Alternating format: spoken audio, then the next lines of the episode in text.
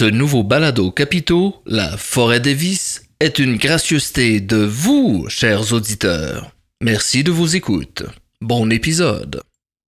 Je suis Maxime M, votre professeur dépravé.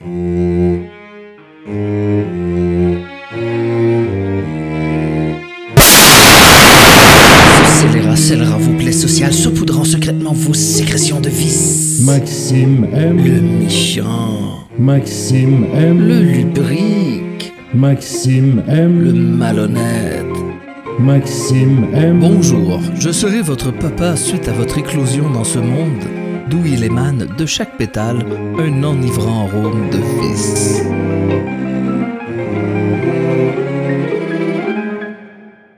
Bienvenue donc à ce moment que je concocte que pour vous. Oh que oui, que pour vous. Ce moment est à nous et à personne d'autre, rien que nous, toi et moi. Mes cordes vocales sont doucement levées contre ton conduit auditif. Ma gorge existe juste pour remplir de vibrations ton conduit.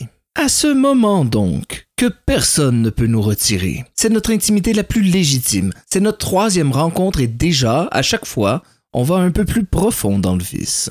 À ce moment donc, dans lequel tu m'excites, oui, toi, tu me mets dans un de ces états, hum, et c'est bon, et c'est même pas vicieux. Bienvenue donc à ce moment où nous passerons un diable de bon temps en exerçant ce que ce dernier, le diable, fait de mieux, c'est-à-dire le plaisir par l'exercice contrôlé et intelligent et répété du vice. Pendant la semaine dernière, beaucoup d'entre vous m'ont écrit leur expérience ainsi que leur relation avec le jeûne de la semaine dernière, qui, je le rappelle, était votre devoir. Je sais que beaucoup d'entre vous ont réussi et bravo. Je suis tellement fier de vous. Vous n'avez pas idée à quel point ce que vous accomplissez ces derniers temps vous sera précieux. Ces moments à m'écouter, ces pratiques à m'appliquer, ces joies intenses que vous ressentez lors de l'exercice des vices seront, dans le futur, par vous, compris comme un moment révélatoire. Aujourd'hui, certes, c'est subtil, mais avec l'objectivité des années acquéries, vous vous direz, dans votre relative vieillesse, Oh, je vivais une illumination. Ça a complètement changé ma vie. Vive le vie.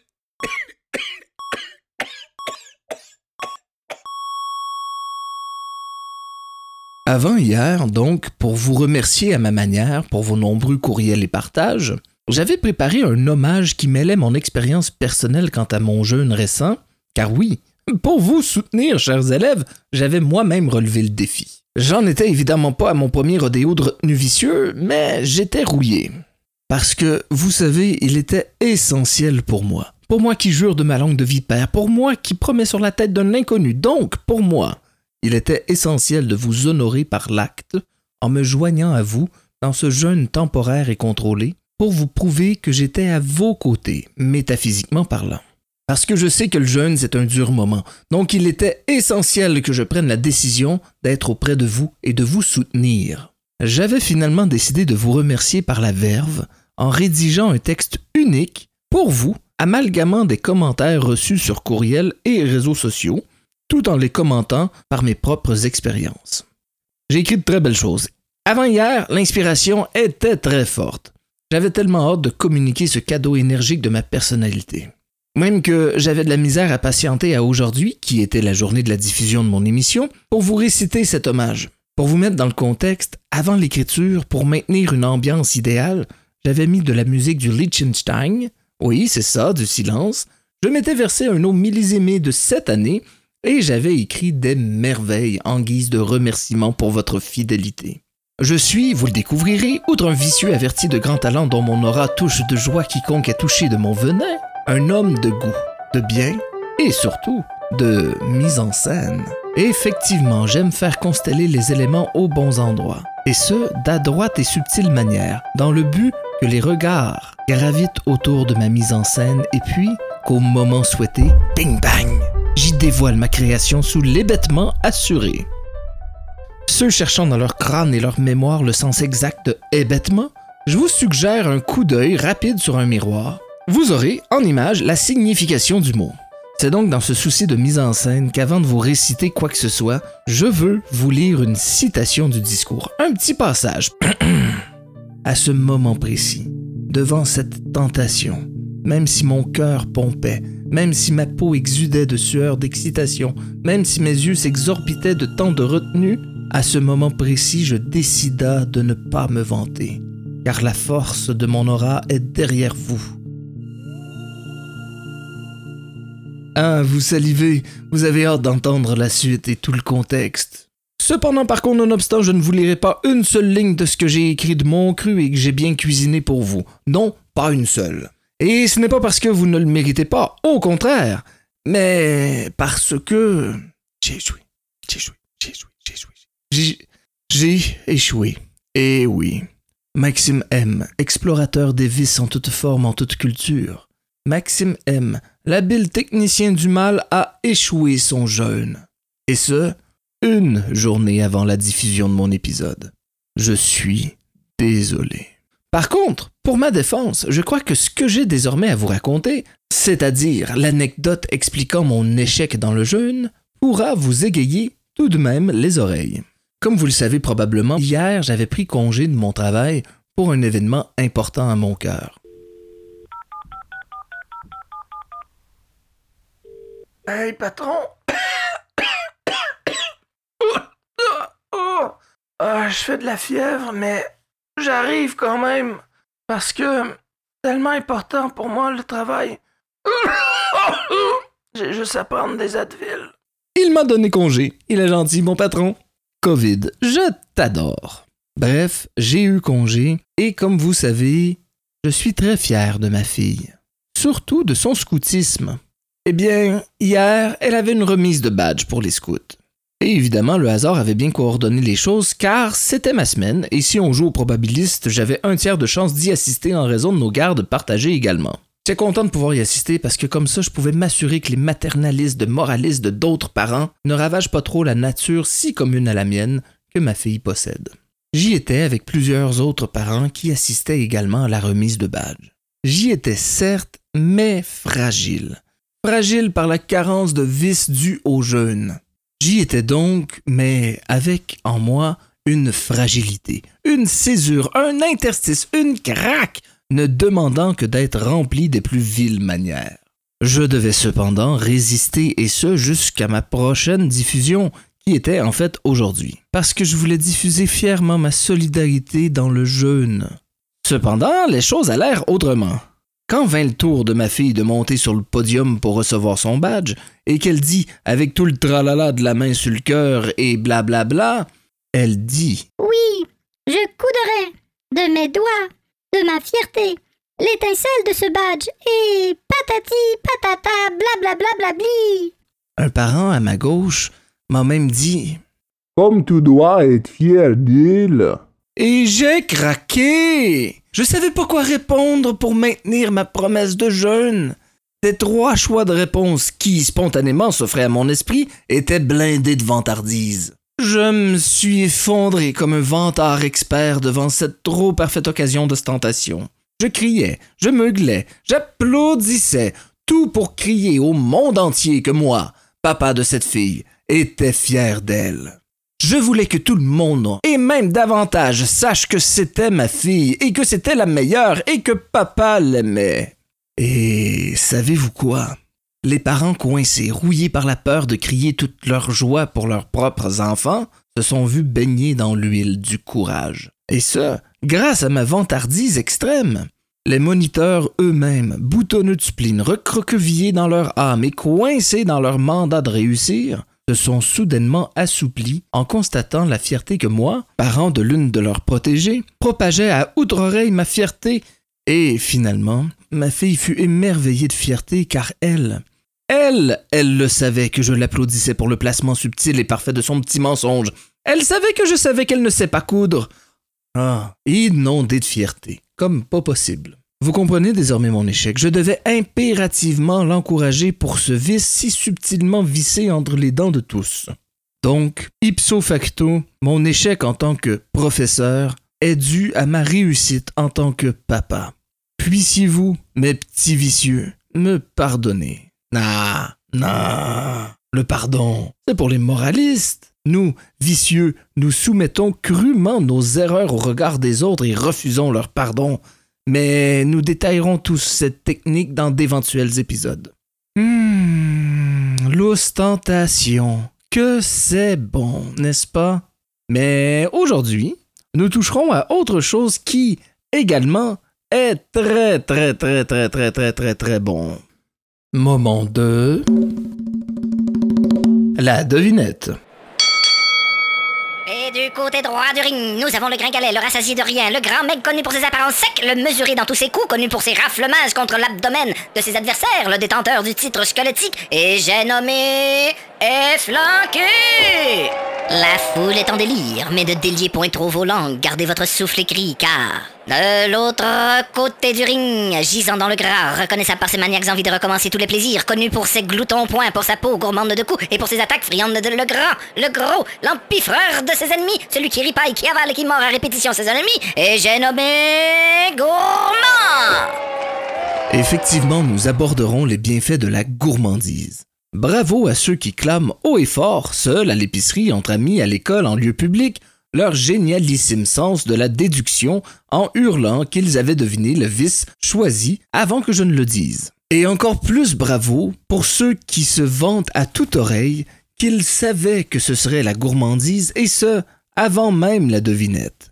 Et triple bravo à ceux se vantant à tous les sourds qu'ils ont découvert le vice avant même que je ne le verbalise, alors que c'est faux. Bravo pour ce mensonge véhiculé en vantardise.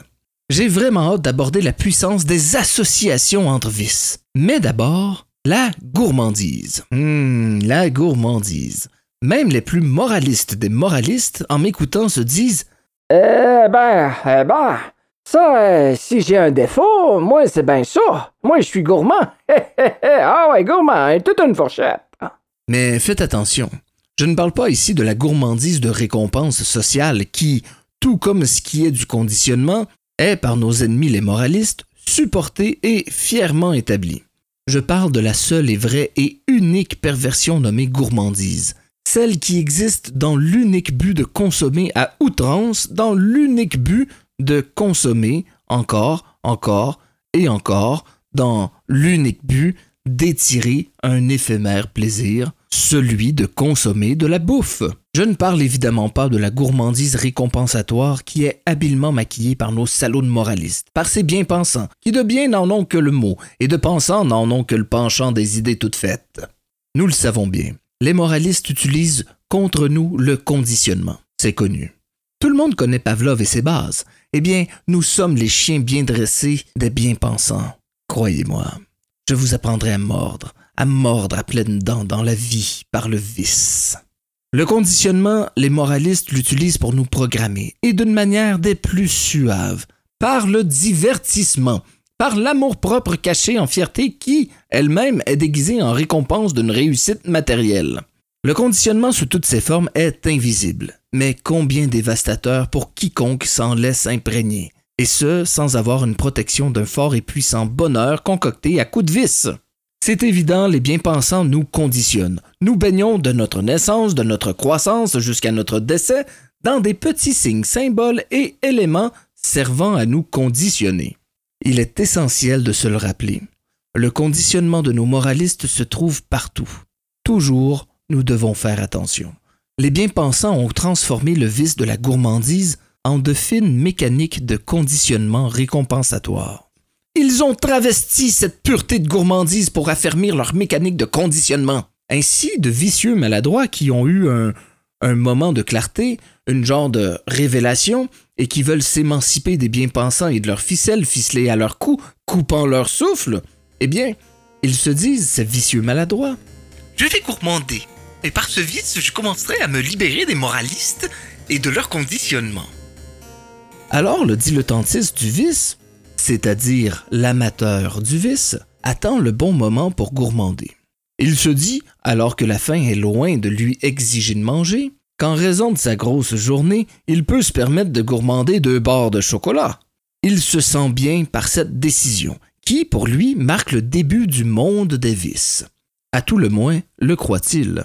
Pour affermir sa décision, il en parle à ses connaissances qu'il considère être comme des moralistes suprêmes. Il est néanmoins prêt à affronter leurs mésententes et à maintenir son point. Finalement, à sa grande surprise, ses collègues abondent en son sens. Ah, tu fais bien le gros, tu le mérites. Prends-en 3-4 même des barres de chocolat. Tu le mérites, le gros. Et ce débutant du vice, cette personne qui aurait pu potentiellement joindre nos rangs de vicieux, se couche le cœur heureux, l'estomac trop plein de chocolat, croyant avoir exercé un péché. Mais non Le débutant n'a pas gourmandé. Il a simplement fortifié son système de bien-pensant en étant conditionné par ce qu'ils offrent, eux, les moralistes. Ils ont, ces méchants moralistes qui peuplent nos environs, une réponse piège à tous nos désirs de vice. Et ce, pour nous tromper. Et ce, pour nous maintenir dans l'ignorance. Et ce, pour vous maintenir dans cette fausse impression que vous les avez surpassés. Mais non Heureusement pour vous, vous m'avez. Consommez mes épisodes sans modération. Et si vous vivez une expérience non spécifiée ou pas encore abordée dans un de mes épisodes, écrivez-moi.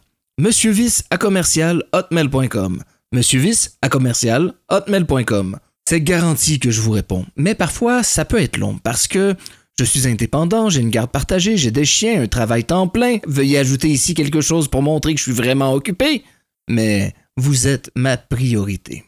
Maintenant que cette distinction est faite, c'est-à-dire que de vouloir gourmander pour vous récompenser n'est pas de la gourmandise, mais du conditionnement, nous pouvons enfin aborder ma méthode d'enseignement en trois temps, c'est-à-dire distinguer, choisir et appliquer. Je le répéterai jamais assez. De ces trois temps, le plus important est le quatrième, c'est-à-dire votre mise en pratique, votre répétition. Commençons d'abord par distinguer les différents types de gourmandise. La première gourmandise, c'est la gourmandise spirituelle. La gourmandise spirituelle, c'est la gourmandise la plus fréquente auprès des travailleurs forcenés. Ceux qui, pour survivre ou par carriérisme ou pour maintenir une qualité de vie, ne sont que corps et âme dans leur travail. Eh bien, ces gens vont gourmander pour s'évader, et ce par la création des émotions reçues en gourmandant. La gourmandise spirituelle crée lentement, à force de gourmander de la sorte, un lieu alternatif à celui de la réalité. En mangeant à excès, la personne s'évade. Néanmoins, faire attention parce que beaucoup de monde croit exercer ce type d'exercice, mais en réalité, ils n'empruntent que la gourmandise récompensatoire parlée plus tôt. La subtilité d'avec la gourmandise spirituelle, c'est qu'elle sera employée en tout temps quand le besoin criant de se retrouver dans le monde des saveurs rage en soi, et non pas pour se récompenser d'une grosse journée. Le gourmand spirituel cherchera souvent de nouvelles expériences. Il ne sera pas rare que ce dernier, après un copieux repas dont il est insatisfait, recommence, mais avec un peu plus de cumin, ou avec une cuisson à la vapeur, ou avec un ingrédient en moins ou en plus. Et ce, jusqu'à satisfaction. Voici un exemple. Sylvie travaille en tant que salariée 40 heures semaine. Elle travaille également une trentaine d'heures sur un projet personnel pour partir sa propre compagnie. Et, en plus de ça, elle fait une vingtaine d'heures supplémentaires par semaine. Pas besoin de vous dire que son agenda est toujours complet. Mais savez-vous quoi? Même si elle est chargée de la sorte, Sylvie demeure saine d'esprit et surtout agréable en tout temps pour tout le monde. Son secret? Elle est aventurière excessive des saveurs. Elle peut prendre jusqu'à 8 repas complets par jour. Ses excès gourmands lui permettent de ressentir ses centaines d'heures de travail comme une vingtaine. Le but? Créer un lieu unique n'appartenant qu'au gourmand, dans lequel le gourmand fait le plein pour demeurer serein. Ce que vous en récolterez? Une impression de nouvelle peau. Peu importe comment la vie vous souille, vous serez après cette gourmandise un dieu intouchable. Une déesse intouchable. L'ennemi. L'ennemi pour ce type de gourmandise, ce sont vos proches bien intentionnés. Encore pire si ces derniers sont des médecins. Nous verrons cependant comment s'en prémunir lors de la deuxième partie destinée à la gourmandise, mon prochain épisode. Le deuxième type de gourmandise, c'est la gourmandise de l'éternel. Il s'agit en fait d'un ingénieux processus qui, par l'exercice de la consommation de nourriture à excès, donne au temps, qui lui est éphémère, une longévité supplémentaire. La gourmandise de l'éternel, c'est l'art d'étirer un moment que vous appréciez. Voici un exemple. Marcus a invité des camarades et connaissances à un souper dont il était le chef. C'était délicieux. Il s'agissait d'un repas végétalien entièrement concocté par Marcus, et ce, jusqu'aux sauces. Les invités, même les plus carnivores, ont adoré. Ça l'a créé de merveilleuses conversations. Ça l'a fait ressortir de vieux préjugés tout en douceur et en humour. Le moment était vraiment génial. Le souper était fantastique. Les convives ont adoré tout comme Marcus qui savourait cette soirée. Mais voilà que le moment se termine, car plus personne a faim. Et le bonheur entre connaissances et amis se termine. Et dans la mémoire de tous ces convives, ce moment magique ne prendra qu'une pauvre heure. Une pauvre heure Dans leur mémoire pour un moment si inoubliable, c'est injuste Mais, in extremis, voilà que Marcus, en sortant un porto, lance le défi à tout un chacun de digérer par la digestion de ce fin nectar et de se reprendre une autre assiette complète. Tous acceptent le défi, et le bonheur éphémère de cette soirée s'étire et devient, pour leur mémoire, quasi éternel. Et tout cela grâce à la gourmandise. Le but, prodiguer un temps décent au moment le méritant. Ce que vous en récolterez, de joyeux souvenirs. Notez bien que mon exemple était un souvenir avec des amis, mais ça peut être employé tout seul pour y tirer un joyeux moment de solitude, ou en promiscuité avec l'être aimé, l'ennemi. L'ennemi, pour ce type de gourmandise, est durement haïssable, parce que l'ennemi, c'est la raison. Des enfants meurent de faim et nous mangeons encore alors que notre bedon va exploser. Eh oui, que les arguments raisonnés proviennent de vous ou de vos proches, la raison est notre ennemi. Seul votre jugement saura contourner ou aplanir cet ennemi qui, parfois, peut également être l'allié. La troisième et la dernière gourmandise, c'est la gourmandise médicale. Cette gourmandise-là est, à mon sens, la plus mystique, la plus intellectuelle, quasi magique. Car, pour que cette dernière soit efficace, le gourmand doit d'abord posséder une connaissance approfondie et quasi inquiétante de lui-même. Ne nous le cachons pas, nous sommes tous brisés, selon notre propre définition, quelque part en dedans de nous. Des petits riens qui oppriment nos biens, des petits bris qui en dedans de nous crient, des petits cassés qui, en général, nous empêchent pas d'avancer. Eh bien, la gourmandise médicale vient réparer ou améliorer ces aspects de votre vie. Par l'avalement excessif d'un aliment, votre corps, une fois plein, va laisser votre âme se remplir des bienfaits de l'aliment. Voici un exemple concret. Eric a vécu 14 ans avec une femme qu'il adorait et adore encore. Ce qui n'est pas le cas de cette dernière. C'est la rupture, tant entre Eric et son ex qu'à l'intérieur d'Eric. Il est fragile. D'ailleurs, il a toujours été. Mais il n'y portait pas trop d'attention parce qu'il se fiait surtout sur sa conjointe qui était beaucoup plus forte que lui. Euh, ex-conjointe. Et depuis cette rupture, il veut en finir. La vie ne vaut rien car il est incapable de soutenir tant de changements et tant d'émotions. Mais, voilà que la gourmandise médicale vient le sauver. Il va s'empiffrer de spaghettis à la sauce à la viande avec des carottes coupées en triangles. Car, quand il était jeune, son père lui concoctait ce repas-là. Précisément celui-là avec les petites carottes en triangle. À chaque fois qu'il était triste, son père concoctait, avec son aide, ce repas. Et après, Lorsque les deux hommes avaient mangé dans le silence cet excellent repas, ils, père et fils, allaient fabriquer quelque chose dans le garage avec leurs mains pour reprendre contrôle de la situation comme son père le disait. Eric se souvient même pas de ces moments-là, il était trop jeune. Mais son âme le sait. Et en mangeant ce spaghetti-là, pendant sa rupture, et ce, même si son père est décédé depuis très longtemps, cette gourmandise confère à Monsieur Eric la force de reconstruire sa vie. Vous savez, dans notre vie, il y a de nombreuses saveurs qui jouent un rôle de fortificateur pour des raisons parfois obscures. Quand vous n'avez pas faim, mais que vous avez envie de manger quelque chose de bien précis, eh bien souvent c'est la gourmandise médicale qui vous appelle. Répondez donc et mangez. Le but, guérir votre esprit, guérir ou améliorer un aspect de vous, façonner votre psyché à votre image. Ce que vous en récolterez, un puissant contrôle sur votre identité et sur vos réalisations. L'ennemi. Pour ce type de gourmandise, l'ennemi, c'est... Eh bien, c'est vous.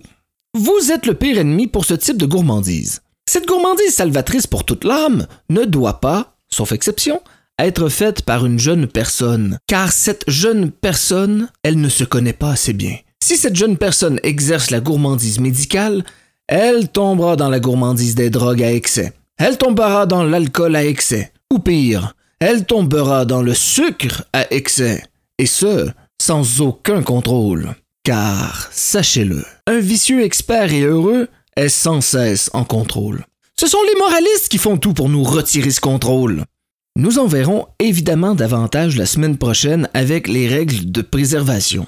Mais sachez ceci, la gourmandise médicale est exécutée par quelqu'un qui se connaît bien. Jamais cette personne ne se perdra en gourmandant. Au contraire, elle se trouvera ou se retrouvera. Déjà au deuxième temps de mon apprentissage, choisir. Comment faire pour choisir le type de gourmandise? Vous vous souvenez sûrement que pour l'ostentation, la vantardise, il fallait la choisir en fonction du contexte et en fonction de votre public cible. Ici, avec la gourmandise, c'est vraiment différent. La gourmandise est, à mon sens, le vice le plus personnel, le plus sensuel. Ce n'est pas pour rien que les grands gourmands maîtrisant ce vice amalgament souvent sexualité, sensualité avec la gourmandise. Mais ça, la lubricité, c'est-à-dire le vice par la sexualité, c'est pour un autre épisode. Donc, pour bien choisir, vous devez d'abord déterminer votre personnalité et l'associer à un type de gourmandise. Et quand je parle de déterminer votre personnalité, je fais pas référence aux grandes lignes qui forment, grosso modo, qui vous êtes. Mais je parle plutôt de la personnalité du moment, du moment dans lequel vous souhaitez pratiquer la gourmandise. Vous devez vous sonder, prendre une photo de votre intérieur, de votre personnalité. Une fois que c'est fait, que vous êtes assuré de savoir comment vous vous sentez dans l'immédiat, vous serez capable de choisir la bonne gourmandise. Parce que vous savez, je n'irai pas m'empiffrer de tous les mets de la planète si, dans l'immédiat, je souhaite simplement immortaliser un moment fugace. Dans ce cas-ci, n'importe lequel des vins, des liqueurs, des aliments que j'aime sera parfait pour sceller à merveille ma gourmandise de l'éternel. D'un autre côté, je vais pas m'empiffrer de la première chose que je vois, et ce, même si je l'aime, si j'ai envie de m'élever au-delà du monde matériel, si j'ai envie de fuir. Non, si j'ai envie de fuir, je vais agencer les parfaites saveurs pour d'abord remplir mon corps, puis, par ce débordement de nourriture, me noyer dans un monde alternatif créé par les saveurs, et ce, pour exécuter une gourmandise spirituelle. Il est essentiel de se connaître, de connaître votre personnalité, votre esprit, et ce, pour dépasser votre corps. Car la gourmandise, c'est aller au-delà de notre condition de corps. Parce qu'il ne faut pas l'oublier non plus, un gourmand, peu importe le type de gourmandise qu'il exécute, est un Indiana Jones de la fourchette. Il n'aura de cesse de découvrir des nouveaux plats pour exagérer ses portions. Hannibal Lecter, le personnage de fiction, est une bonne parabole. Il est un gourmand averti. Il va à l'encontre des règles établies pour élargir sa palette de saveurs. Je vous demande pas de manger votre voisin ou votre voisine, du moins pas au sens littéral, mais je vous demande d'oser, oser, et ce même si telle saveur va à l'encontre de l'association de tel vin. Vous êtes le héros de cette aventure dont chaque nouvelle saveur ou association de saveurs est un nouveau Graal. La nourriture sert à remplir le corps, oui, pour compléter nos fonctions mécaniques, oui. Mais nous, les humains, nous ne sommes pas juste ça, un corps, non, nous ne sommes pas juste ça, des fonctions mécaniques. Non. Les grands chefs de cuisine de ce monde, ils le savent. Et c'est pour ça qu'ils concoctent des trouvailles goûteuses pour remplir notre âme, notre mystère, notre malheur. Chaque amalgame d'épices, chaque saveur haussée par tel légume a une utilité supérieure à celle de nous remplir. Les grands chefs ont pour tableau notre assiette. Et attendez, euh, ok, et euh, j'étais rendu et ont pour peinture les aliments qui se trouvent partout sur la planète. Et euh, attends la ligne gauche, j'étais rendu là. Ok. Et pour euh, les instruments, les pinceaux, les fourchettes, euh, la Ok, là je t'ai rendu à la virgule à côté. Dérapage. Hum. Oh, c'est bon. Hum. Hum. Une bonne pomme. Donc c'est bon. Hum. Oh, une tomate. Hum. Une tomate jaune. Juteuse. C'est bon. Oh, des chips. Oh, j'aime les chips. Oh ouais, c'est bon. Hum, un ketchup, c'est bon. Hum. Oh, c'est bon. Hum, pas encore. Dérapage fin. Nous sommes désormais à la troisième étape, c'est-à-dire celle d'appliquer. Jamais cette étape n'aura été aussi facile que pour la gourmandise. C'est simple. Manger. Fourchette, cuillère, si possible, les mains. Les Maghrébins mangent souvent en utilisant un genre de pain plat pour attraper la bouffe avec les mains. Et c'est tellement génial. Moi personnellement, je ne jure que par cette façon de manger, sauf évidemment pour les soupes. C'est simple. Pour appliquer la gourmandise, il faut manger, manger, manger d'autant de manières possibles. Soyez créatif. Créatif, oui, mais tout de même soyez vigilant à ne pas appliquer une des erreurs fréquentes qui pourrait, à l'inverse de l'essence créateur de la gourmandise, vous détruire. Au lieu de consommer, vous consumez. Voici une liste d'erreurs fréquentes à éviter. La première erreur à éviter, c'est la gourmandise de l'extrême.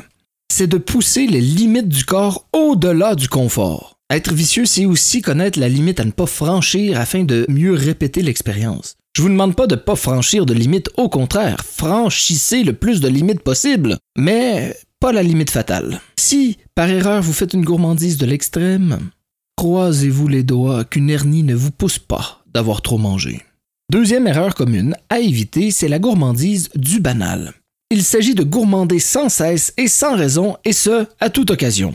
Gourmander le café, gourmander la gomme, gourmander la collation, gourmander le ainsi suite. Car si vous faites de la sorte, votre systématique gourmandise va rendre la gourmandise banale. Ce ne sera plus un vice salvateur, ce sera simplement une nouvelle norme. Ça deviendra une surconsommation sans raison et ce, c'est tant voulu par les moralistes. Troisième et dernière erreur à éviter, c'est la gourmandise associative.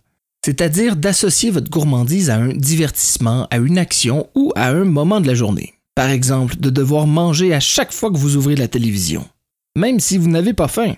Ça, c'est néfaste parce que ça l'accentue votre capacité à répondre au conditionnement. Je le répète, un vicieux est en total contrôle de ses choix. Si ces erreurs sont évitées, si la fréquence de vos gourmandises sont nombreuses et que vous usez de variété dans la pratique, vous constaterez les bienfaits suivants.